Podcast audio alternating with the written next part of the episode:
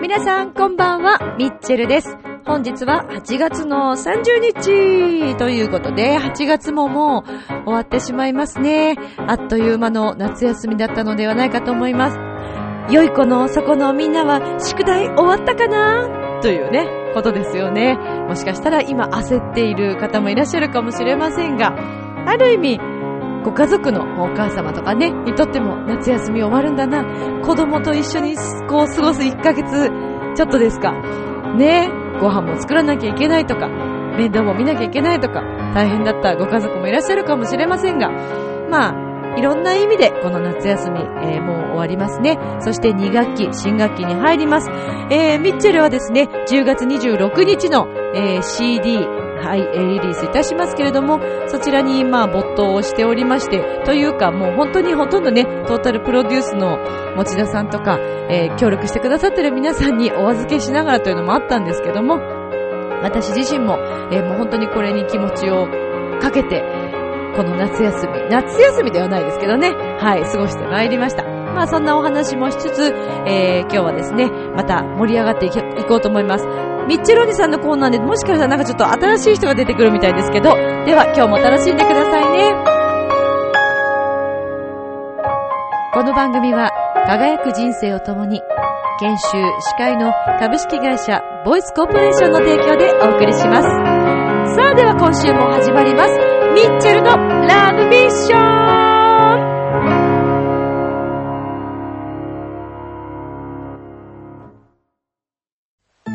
ああ、仕事でも上司に怒られっぱなしだし、女の子と出会うチャンスもないし、パッとしない人生だな。そこのあなた？人生を輝かせるにはまず自分磨きが大切。ボイスのプロデュースで変身した男性が先日ゴールインしたわよ。みんな個性があって当たり前。私がセルフチェンジのスイッチを押してあげる。さあいらっしゃい後半へ続く改めまして皆さんこんばんは、ミッチェルです。いかがお過ごしでしょうか？毎日毎日ね、もう8月終わるというのに暑い日々が続いておりますが、熱中症、また体調を壊したりとか大丈夫でしょうか？まあ、本当に暑い夏でしたね。まあ、まだ夏は続いているんですけれども。30度をこれだけ超える日々というのもね、なかなかどうですか？私、毎年思うんですけど、毎年毎年気温が上がってませんか？気のせいへ？なんかこう、猛暑ってね、なんか毎、毎回なんか私聞いてるような記憶が私の中にあるんですけど、気のせいなのかもしれませんが、まあ今年はこの30度を、ね、平気で30度来てますからね。まあ、なんかもう当たり前のように感じてますけど、まずね、どうだったんですかねこの夏、あの、まあ、節電と、あれだけ騒がれて、果たしてどれだけ節電したのだろうかという感が私の中にはありまして。と申しますのも、正直ね、電車とか、デパートとか、毎年ね、まあ夏は暑いですよ。暑いからお店の中に入って涼みたいというのもありますが、上着を羽織らなくちゃいけないぐらい寒いのはどうなのかっていうのを、毎年思っていたわけですよ。特に女性の方はね、そう感じていたんじゃないかと思います。男性はほら、ね、サラリーマンの方はスーツだったりするからジャケット持ってますけど、ね、女性はもちろん半袖とかノースリーブを着ることもありますから、そうするとね、あまりにやっぱり長い時間乗ってたり、お店の中にいると寒いから、ちょっとね、羽織物を持っていたりっていうのが、ね、やっぱり女性の中の、なんだろうな。まあ必要アイテムですよね。夏に絶対に欠かせないものだったりもするんですけど、意外と、だから今年は少しね、それもなくなって、あんまり寒いお店とか寒い電車なくなるのかなと思ったんですけど、電車はあんまり感じなくなったんですが、割とデパートはそうでもない感じがしますけどね。うん、それでもまあ、ある程度ね、こう、温度を上げたりとかね、気温設定の温度を上げたりとかして、まあ節電してないことはもちろんないと思いますけど、ただまあ家にいてもね、クーラーはできるだけ使わないようにしようとはしたものの、つけないとだって倒れちゃうもん。ねえ、まあこれが現状ですよね。なので、まあまた、冬はね、着れば、着込めばなんとかなりますけど、夏はなかなかね、あのー、私、首にこう巻くネクタイみたいの皆さんご存知ですか？白熊くんとか言って、はい、買ったんですけどね。結局なんか、しっかり使った日は一度もなかったかなっていうね。多分きっとだから、まあお店の中のクーラーであったりとか、家でも少しクーラーをかけて、それに頼ってしまったなと思ったんですけど、あ、でもね、これはすごいなと思ったのは、まあ日本ってやっぱり湿気が多いですよね。そこで、ミッチェルは、前から、前から興味があった除湿機というものを購入したんです。で、やっぱり洗濯も夜することがとっても多いので、以前から除湿機欲しいなぁとずっと思っていました。そして、ナノイーちゃんをですね、とってもとってもとっても安くある場所でちょっと入手ができるということで、えー、そこで私は購入をしたんですけども、すごいね、除湿機って。初めて知りました。どこにこんなお水あったんですか？っていうぐらいお水が出てくるんですね。もうだって、なんだろう、何時間 ?3 時間、4時間とかでも溜まるわけですよ、ある程度。で、1日なんかもつけてた日にはもう、えー、っていうね、面白いぐらいに溜まるんですね、水がね。不思議だよね。いや、だからほらね、人間は水でできてるって70%水って言いますけど、ねなんか吸い、吸い取られてないかなとかね、思ってます。そんなことある、あるわけないんですけどね。まあそんなことも考えつつ、不思議だなと、見えないお水がこうね、ちゃんとしっかり見えるものになって出てくるというね、不思議な魔法のような感じがしていましたけれども。まあでも除湿機には助けられましたね。やっぱり除湿をすると、お部屋の中、涼しくなり方が全く変わります。なので、クーラーをつけても、普通にただクーラーをつけるときと、除湿をしてちょっとクーラーをつけるときじゃ全くね、やっぱ違いますよ。この除湿をしてあげないと、このジメジメ感がまた暑さにつながるっていうね。あの、ことですからね。除湿機考えて、あ、買おうかな。で、ほら、もうすぐ夏もね、今ちょっと終わりに近づいてますから、また値段がちょっと下がったりもしますよね、この時期ね、おそらくね。そういう時ちょっとね、あの、見計らって、もし購入をお考えの方に私はおすすめですね。洗濯物はかなり早く乾きますよ。はい。夜、まあお仕事をしていてね、夜洗濯することが多いという方は、ぜひ、この除湿機、おすすめでございます。除湿機もいろいろな種類があるようでね、えー、私の購入したのは、まあそのナノイーちゃんの、あのー、もう型が古いものだったので、ちょっとお安くなったんですけど、ナノイーって、まあその空気清浄的な、えー、機能もついているんですよね。はい。ですので、あのお部屋のなんかその、もうちょっとだから早く買えばよかったなと思ったんだよね。6月とか湿気の多い時期、やっぱり匂いがこもりますよね。なのでね、その時期に買っていたらまたもっと効果が分かったかなーなんて感じているんですが、洗濯物やっぱり夜干しても、この暑い夏でもね、なんとなくちょっとこう嫌な匂いが残ってることも、今まではちょっと感じることがあったんですが、はい、このナノイーさんにかなり助けられましたね。はい。ね、ナノイーちゃんはあの、パナソニックの商品ですけどね、他にもいろいろ出ているようですからね、ご興味のある方はぜひ、という、はい、ミッチェルからの、この夏のおすすめ商品です。はい。別に何もあの、ここで販売するわけでも何でもないんですけどね。ナノイー今日だったら安く買えますよ、的なことではないんですけど。はい。かなりナノイー言ってますけどね、商品名をね。はい。本当にありがとうございます。パナソニックさんという。何も繋がってないですけどね、ミッチェルはね。はい。さあ、そして、この夏、まあ、夏といえば、皆さん、何を思い浮かべますか？やっぱりプール、スイカ？花火？もう言ってることがめちゃくちゃないろんなものが出てきてますけど、まあ、プールね、ミッチェルの住んでるお家の近くにですね、プールがあります。でそこはまあお子様向けのプールでもあって、市営のプールなのでとてもお安いようなんですが、私は行ったことはないんですけども、いつもまあこう子供たちがたくさん元気いっぱいにね、そのプールに向かっていく姿をこう目にするわけです。で、この夏、毎年なんですけどね、夏はね、あの、お休みの日とかにこうちょっと窓を開けると、プールからのその放送がただいまより何分間の休憩をいたしますので、みたいなのが流れてくるわけです。で、子供たちのわーっていう、こう、イエーイっていう声が聞こえるわけですよ。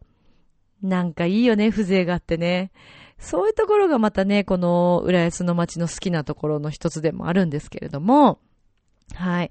こう、ご家族でね、プールに行かれる姿をこう目にしたりすると、ああ、なんか楽しそうだなと思って、いいなと思っていつも眺め、まあ、眺めていますけれども、子供たちはいいですね。色が真っ黒になってもね、全く気にしなくていいという、これが本当に羨ましい。女性の皆さん、こうリスナーの女性の皆さんも思ったでしょうけど、毎年毎年こうやって日が強くなって、日差しが強くなっていきますと、お肌についてとても悩みませんでしょうか？もうね、いい加減にしてほしいぐらいね、ミッチェルは吸収する型のお肌なんですね。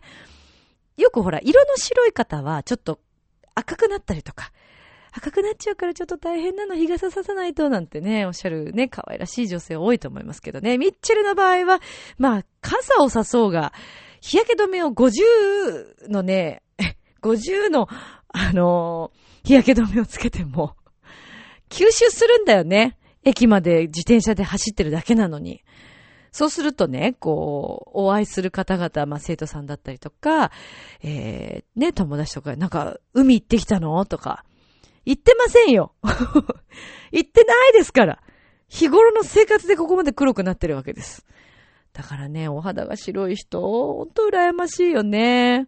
うん。SPF50 でも焼けるってどういうことなんだろう？ちょっと循環悪いのかな、お肌の。と、ちょっと心配になってしまいますけどね。はい。まあちょっとあまりの日差しの強さに、これからの季節ね、お子さんとかも、赤ちゃんは特にね、気をつけなきゃいけないんでしょうけどね。で、ミッチェルが最近していることといえば、ビタミン C ですね。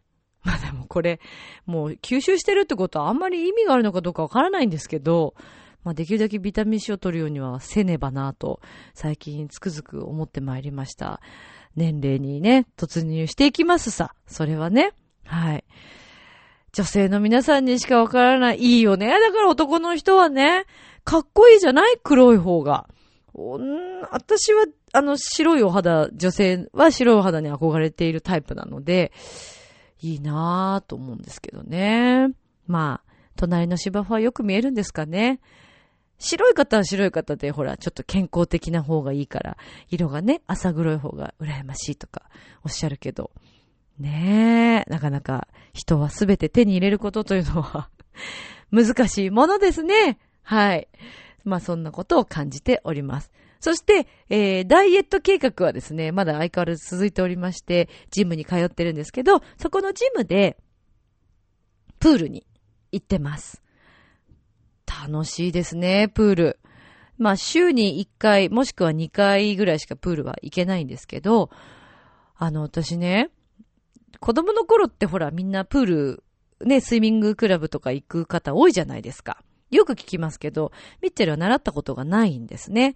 なので、ちゃんとした泳ぎ方というのを指導してもらったことがないんですが、生徒さんの中にも、あのー、プールにね、通ってる方がいらっしゃって、ちょっと話を聞いてみると、その私は、まあ、なんとなくできるのはクロール。できてるかどうかは、まあ、さて置いといて、あの、一応クロールをするんですけど、でね、25メートルでもすぐ苦しくなってたわけですよ、今までは。これどうやってみんな息吸ってんだろう、息吐いてんだろうと思ったんですけど、何をどうしても苦しくなってしまって、25メートル行くも手前ぐらいで一回立ち上がったりしてしまうようなことが多かったんですけど、そのプルにね、習っている方に話を聞いたところ、顔をこう上げた時にも、あの時頑張って、ってこう吸おうとしちゃうけど、そうじゃなくて、そこでも吐けば、自然になんか息が吸えるんだよって聞いて、吐くことが大切って言われたんですよ。で、じゃあ試しにやってみようと思ったんですけど、何せミチェルフォームが悪かったものですから、吐こうとすると、は、まあ、吐けるっちゃ吐けるんですけど、その後の吸うタイミングもないままもうすぐ顔も水につけてしまうもんですから、どうにもならない状態だったわけですね。で、まあ、こりゃ困ったと。じゃあどうしようかってなった時に、あ、もうちょっと、上を向く、横を向いた時のその瞬間を、時間をかけてみたらいいのかなとか、それからやっぱ腹筋を使ってできるだけ水面に浮くような形で泳げば息がいっぱい吸えるのかなんかいろいろ考えてやってみたんです。で、その生徒さんにも教えてもらったように、あのー、できるだけ顔を上げた時に吐いて、その後に、です。簡単に入ってくる、あの、だから頑張って吸うじゃなくて、自然に入ってくるだけの空気でやってみたところ、まあね、この年で25メートル泳げるようになりましたってちょっと恥ずかしいんですけど、25を確実に行くようになったんですね。おめでとうございます 自分に対して言ってますけど。なので、リスナーの皆さんでもね、お子様でも泳ぎ方ちょっと、まあでも習ってたり学校でも教えてもらうのかな、今は。うん、あんまりそういうのを聞いた記憶が私はなかったので、息を吐くことが大切っていうことを知ってやってみたらすごく楽になったので、ちょっと、あの泳ぎに困っている方いらっしゃったら、試してみてはいかがでしょうかね。でもこれ聞いてるリスナーの皆さん、そんなの当たり前だよと思ってる人の方が大半なんだろうな。今頃知った、遅、遅盛りのミッチェルみたいな感じですけどね。これ遅盛りって言わないのかな プールの、プールの泳ぎが遅、遅盛りってどういうことですかっていう話にもなりますけどね。はい。まあ、あの、泳ぎにちょっと自信がないとか、すぐに苦しくなってしまうという方、お悩みの方いらっしゃったら、ちょっと試してみてはいかがでしょうか。そしてね、スポーツする前に最近ね、あの、サプリメントを飲んでるんですけど、あの、すごいこう、発汗作用が良くなる。汗をかいて代謝が良くなるというね。だからもう痩せたくてしょうがないわけですよ。ミッチェルは。で、この汗をかくというこの薬がまたなかなかかなり効きましてね。それはそれは効くんですね。もう必要ないぐらい汗が出てくるわけです。このジムのプログラムの中に一つ、ヒップホップのクラスというのがあるんですね。もうこれが楽しくてね。前からまあ散々もうブログでもつぶやいてますけど、楽しいの。ヒップホップ。私今までね、ヒップホップってなんかこう、ちょっと、なんていうのかな。うーん、か、かっこ、かっこつけなイメージもあったし、なんか、へよーみたいなね。DJ 風のなんかこう、よーよーっていう、ラップみたいなイメージとか、ちょっとひっくるめすぎかもしれませんけど、ヒップホップのイメージというのがまあ私の中であったんですけど、別にそのヒップホップのイメージが悪かったわけではなくって、自分には向いてないなと思ってたわけです。どちらかというとこう、ジャズダンスとかね、なんかそういう方に憧れを持っていたんですけど、まあ実際にこのヒップホップのクラス行ってみたら、あまりの楽しさに、そしてあまりのこの姿をね、自分の姿を見ながら形をかっこよく作っていくということの楽しさを覚えてしまってから、ほぼ毎週のようにこのヒップホップのクラスに参加をしているんですけれども、で、このサプリメントを飲んでからのヒップホップのクラス、半端ない汗のかきようなんですよ。で、ヒップホップって何がいいかというと、割と重心をこうしっかり下に、下に、あのー、ジャンプするときとかも腹筋とかインナーマッスルしっかり使うんで、腹筋背筋も鍛えられますし、まあ、体全体鍛えることができるんですね。で、クラスは、えっ、ー、と、50分ぐらいのクラスだったかな。で、そうすると、もうこの50分のクラスで、だいたいカロリー計算出てるんですよ。何キロ落とせるかと。で、50分のクラスで約300キロカロリーぐらいが落ちるっていう風に書いてあったんで、あ、これはいいなと思って、まあ、ね、あの、通ってるんですけど、あまりのこの50分の間にどれだけ汗をかくんですかというぐらい、このサプリメントを取るとね、汗をかくわけですよ。はい。なので、ちょっと発汗作用が欲しい。こんな暑い夏でもなかなか発汗しないという方はね、サプリメントをおすすめしますよ。あの、侮ってはいけないなと思いました。まさかね、そのサプリメントを飲むだけで汗がかけるなんて、ここまで汗がかけるようになるなんて夢にも思ってなかったんですけど、で、汗をかくだけではなくって、もしかしたらね、なんか代謝ちょっと上がってるような気がするんですよ。普段から。もちろんスポーツも始めてるのもあるからなんでしょうが、このね、サプリメントの効き目もあるんじゃないかなと思って、ありがたいなと思っている、はい、ミッチェルです。なんか今日はいろんな商品の紹介してますけど、あの、ジャパネット高田さんとかそういうことではないですからね。はい、ミッチェル高田、ね。有名のミッチェルの高田みたいな高田って言ってるじゃないっていう話ですけどね。はい。まあ、あの、商品はここでは販売すること何度も言いますけど、できないんですが、はい。ぜひ、あの、発汗作用を求めている方いらっしゃったらおすすめです。で、この発汗作用とは、まあ、ちょっと話は違いますけど、最近、炭酸水、流行ってますよね。もう、ミッチェルの中ではだいぶ前からブームなんですけどもね。炭酸水を飲んでから運動すると、またからに、さらに、からにって、からじゃないですよね。はい。あのー代謝、代謝が上がるのかな？すごくね、いいんですって。普通の水より、いいということを聞きまして、まあ何にいいというのは私ちゃんと調べてないので何とも言えないんですけど、うん。これも代謝の上がる一つのようなんですけど、たまたまそのジムにエステみたいなコーナーもあって、で、そこで書いてあるのを見てたらね、最近その炭酸水でこうできてるスプレー、顔にかけるスプレーがあるらしいんですけど、で、それでなんか引き締め効果があるみたいなことが書いてあったんですね。あ、だから炭酸水って、やっぱり、ね、吹きかけてもいい。まあ、もちろんなんか特殊な何かが入ってるんでしょうけど、やっぱ飲む、飲んだら、さらにこうなんかね、内側の何かを吸収してくれるような、私の中のイメージがありますけど、どうなんでしょうね。でもこう、本当はね、皆さんやっぱこう、お風呂上がり夏暑い時ってさ、冷たいこうビールをぐぐっと飲みたいなとか思うでしょ？私ちょっとビールはあんまり得意じゃないので、まあ炭酸系の、えー、は、えっ、と、なんだっけ、えーカクテルとか、はい、そういうのが好きなんですけど、まあ、最近全然ちょっとお酒は飲んでいず、この炭酸水をしっかり冷やしておいて、こうぐーっと飲むと、もうなんかね、ビールを飲んでるような、お酒を飲んでるような感覚にもなるんですよね。普通の水を飲むより。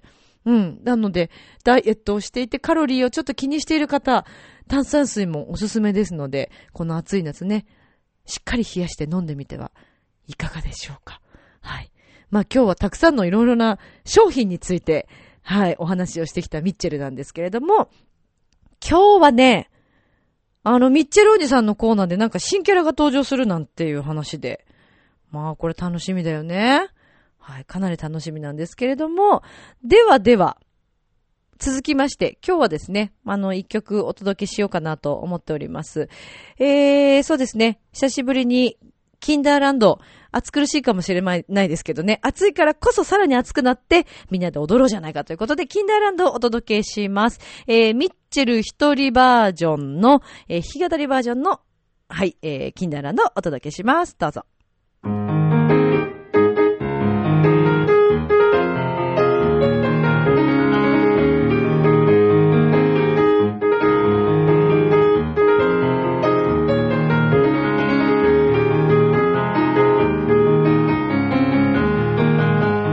かったね。よかったわ。苦しかった。今までの日々誰にも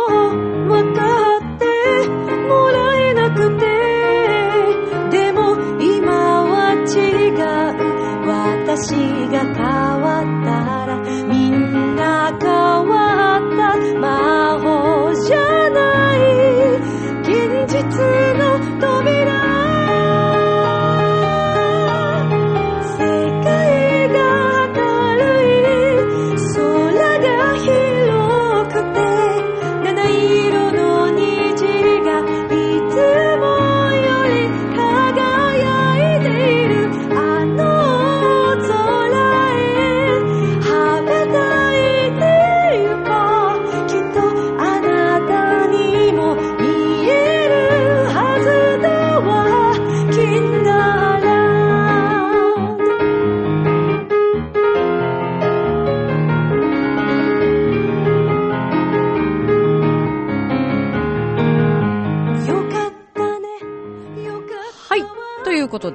えー、ミッチェル弾き語りバージョンのキンダーランドをお届けしておりますが、あのー、10月26日のですね、えー、ミッションというこのミッチェル初のミニアルバムなんですけれども、音源は無事に完成いたしまして、はい、えー、これからあとも制作の方でですね、もう10月26日に迫ってますよ。私もすごく楽しみなんですが、まあその中に今回この今聴いていただいているキンダーランドも入っておりますが、キンダーランドもですね、そして他の曲もすべて、この CD バージョンにアレンジをされているものでございます。全くまたイメージが違います。はい、楽器も豪華ですし、ストリングスとしてもね、あの皆さん本当に協力していただいて、えー、トータルプロデュースは持田祐介さんにお願いをしました。持田さんは、えー、アニメのゴーカイジャーとかね、えー、それからデュエルマスターズビクトリー、はい。ミッチェルもね、あの詩を一緒に書かせていただいたんですけれども、あの、その作編曲家さんでもある持田さんに今回は、えー、トータルプロデュースをお願いしました。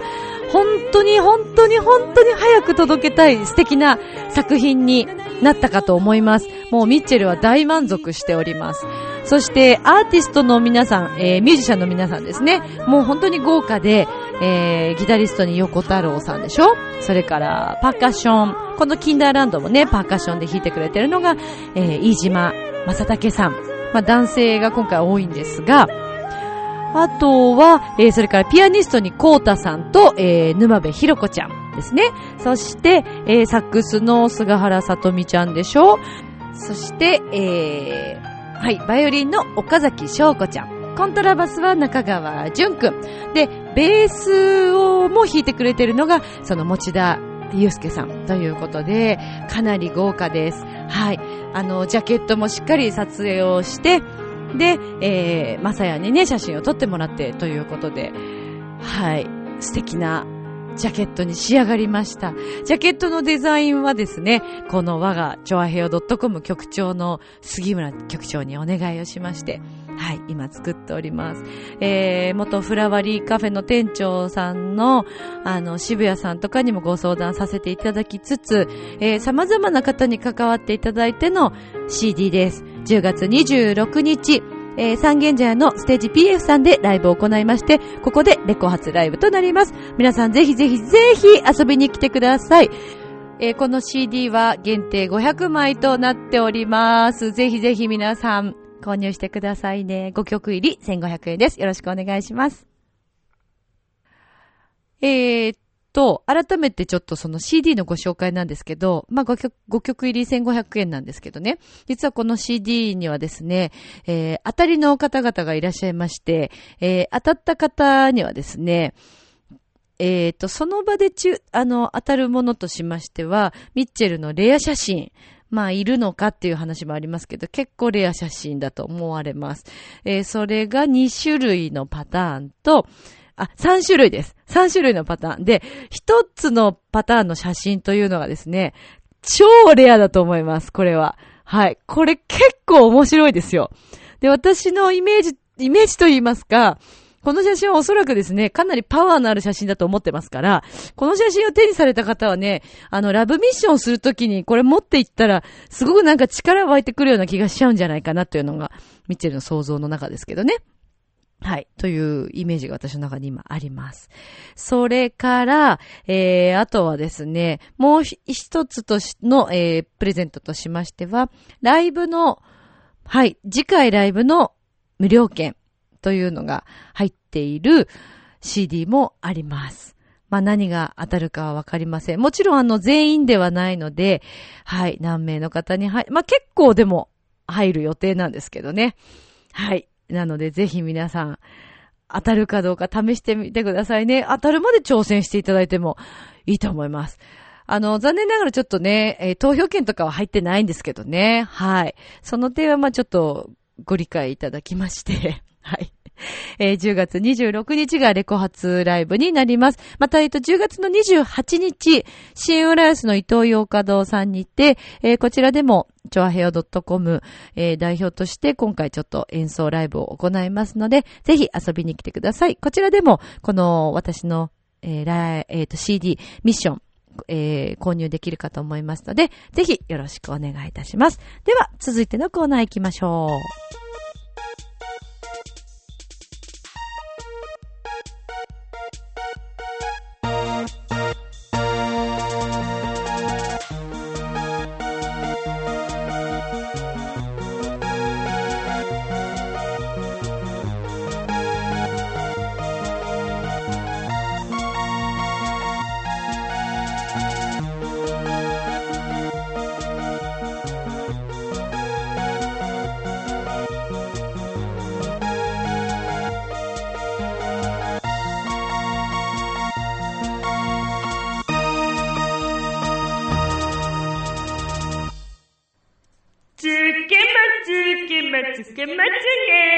ね。可愛くつけまつけてつってね。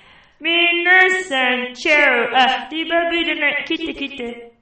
改めてね、みちらね。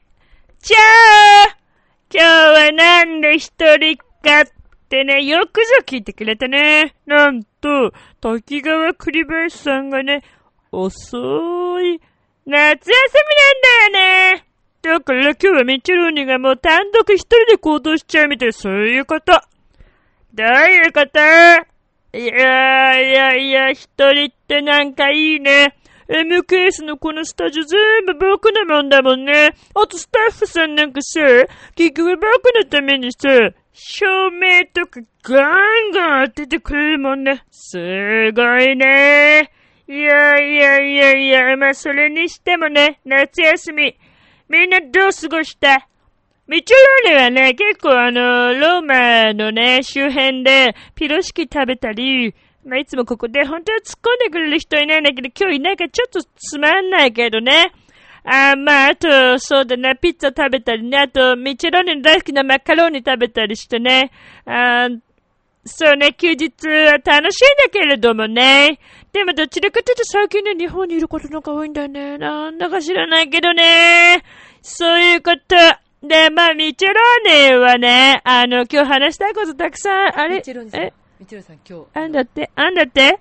滝川さんの代わりが来てますので、はい、お願いします。なあ、MKS のスタッフな、なんで入っちゃってるよ？これ大丈夫なの？え、で、何？代わりって。代わり？まあでも滝川さんの代わりの人がいるってのはいいよね。ミッチェルに突っ込んでくれる人がいるってことだもんね。でもどっちかっていうと一人でも全然か、全然構わないんだけどね。だってどっちかっていうとこのミッチェルーネはもうずっと喋ることできるからさ、まあ、ざっくばらんな話、ああ、もうこのままずっと突き進んでて構わないわけ。リスナーさんが良ければだけどね。え？何？早くアナウンサーを紹介しろって？だって今来てないじゃないど、どういうことなの？説明して。ほら、柳くん、ちょっと説明してよいや、ほら名前とかいいんですけど。名前いいとか言わない。今日は、えうんー、滝川栗林が、えー、夏休みをいただいていますので、うん。えー今日は代わりにあるゲスト、まあ、ないし、えーアナウンサーを呼んでますので、うんチェロニさんの相手役として、はい。MKS のアナウンサーです。はい。あちょっと大々的に今日曲を使って登場してもらいますんで、あ、ミそうッチェロニさんからの、えー紹介、この、この台、さっきだやったでしょ？台本これね、言ってもらって、なんだよ、そそれ？れで登場しますんで、えあの、はい、リスナーの皆さんすいません。あ、そうだったね。ミーティングしたね、さっきね。そうか、そうか。じゃあ、この、イチロリの一言によって、その人が出てくるってことね。あ、そういうことね。あ、はい、はい、わかりました。やなんかありがとうね。はい。えー、じゃあね、あの、まあ、早速なんだけれども、えー、今日滝川栗林さんの代わりで、ミッチェルーニの相手役やってくれます。これ名前書いてないけど、まあいいのかなはい、じゃああの、司会の方ね、今日アナウンサーの方登場してもらいます。はい、どうぞこんな曲うわえはい、どうも。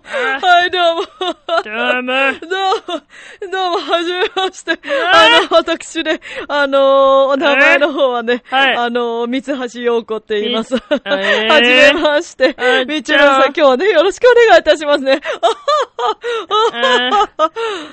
ちょっと柳くん、この人本当にアナウンサーなの？ああら、そんなね、あの、ずいぶん失礼なことをね、おっしゃってますけれどもね、あえの、私の方はですね、えあの、まあ、あの、過去にですね、うん。えー、まあ、あの、月島の方の学校のあの、教育委員会の実行委員をね、して、まあ、PTA っていうんですかね、あの、してたんですけれども、やっとても上手っていうことでね、あの、あ私、この世界にね、やってきたんざますのね。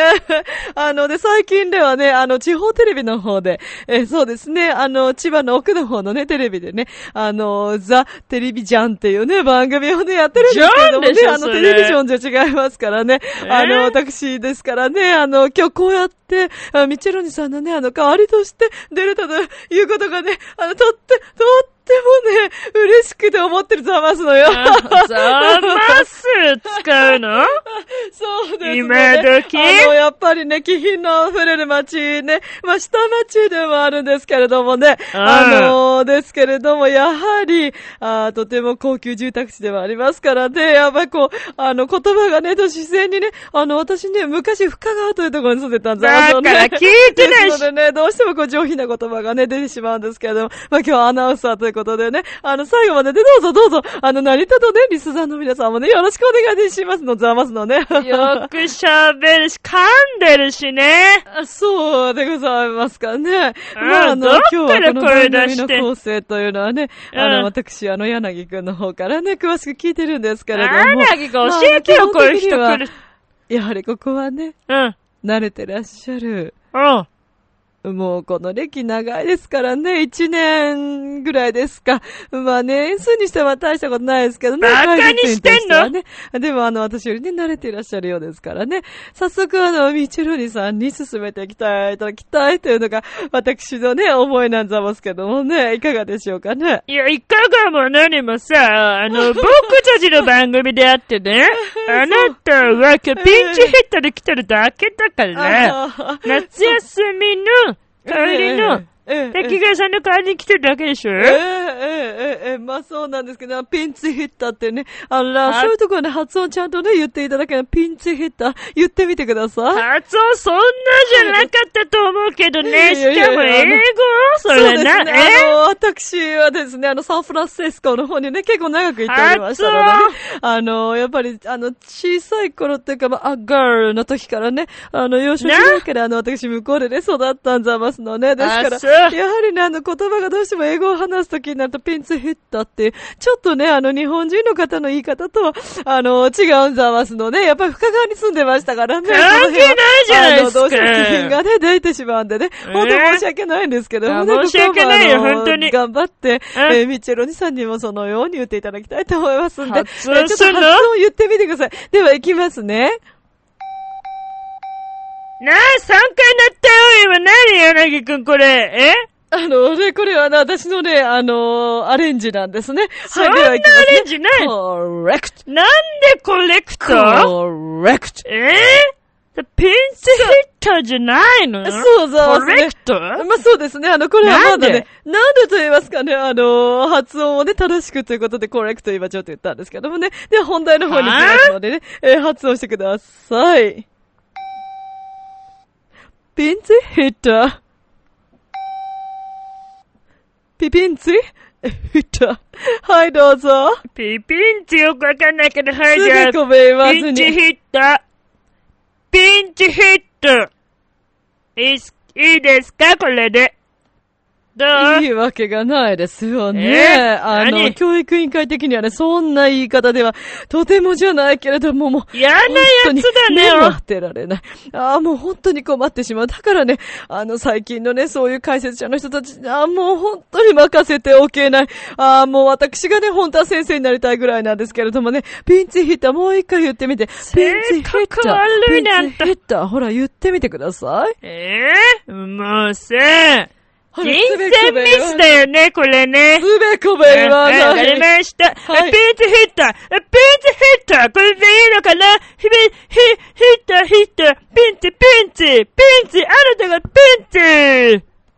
これでいいの？え？ミッチェローニさん素晴らしい。はぁ、あ、こういう趣味なのね、あなたね。感動しました熱いのが好きなのね。お熱いのが好きなんだったらいつも通りのミッチェルで、ミッチェルじゃない、ミッチェローニでいいと思うけどね。そうですね。あの、ミッチェローニさんとミッチェルの名前間違いないよね。おう願いしたいところでございますけどるさいよね。まあ、あの、そろそろね、いいお時間になってきたようですからね。そうだねからもね、今日はありがとうございますね。うんあの、人生後ほどミスね、あの、私ちょっとね、あの、トラの、トラヤの羊羹買ってまいりましたんでね、皆さんちょっとお茶会かなんかしてね、あの、ミッチェローニさんもね、よろしければ、あの、マダムの？皆さんとねお話会じゃないんだと思いますからね。今日は本当にね、あの、の皆さんもね、本当にありがとうございました。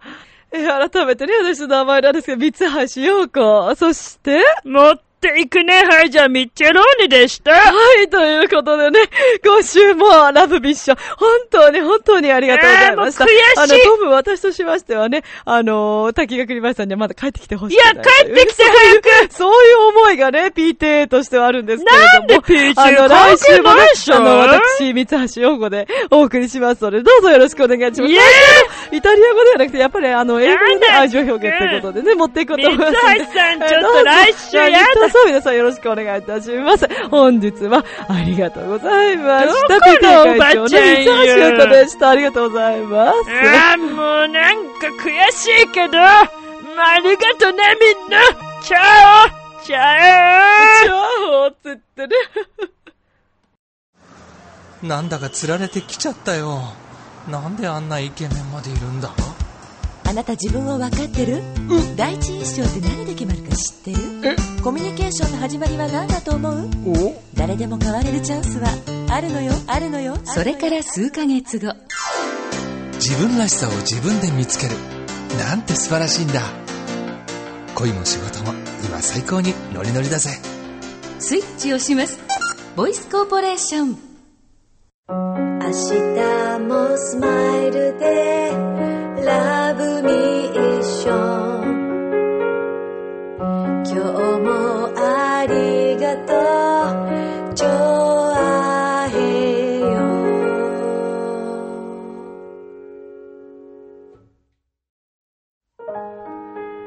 なんだ？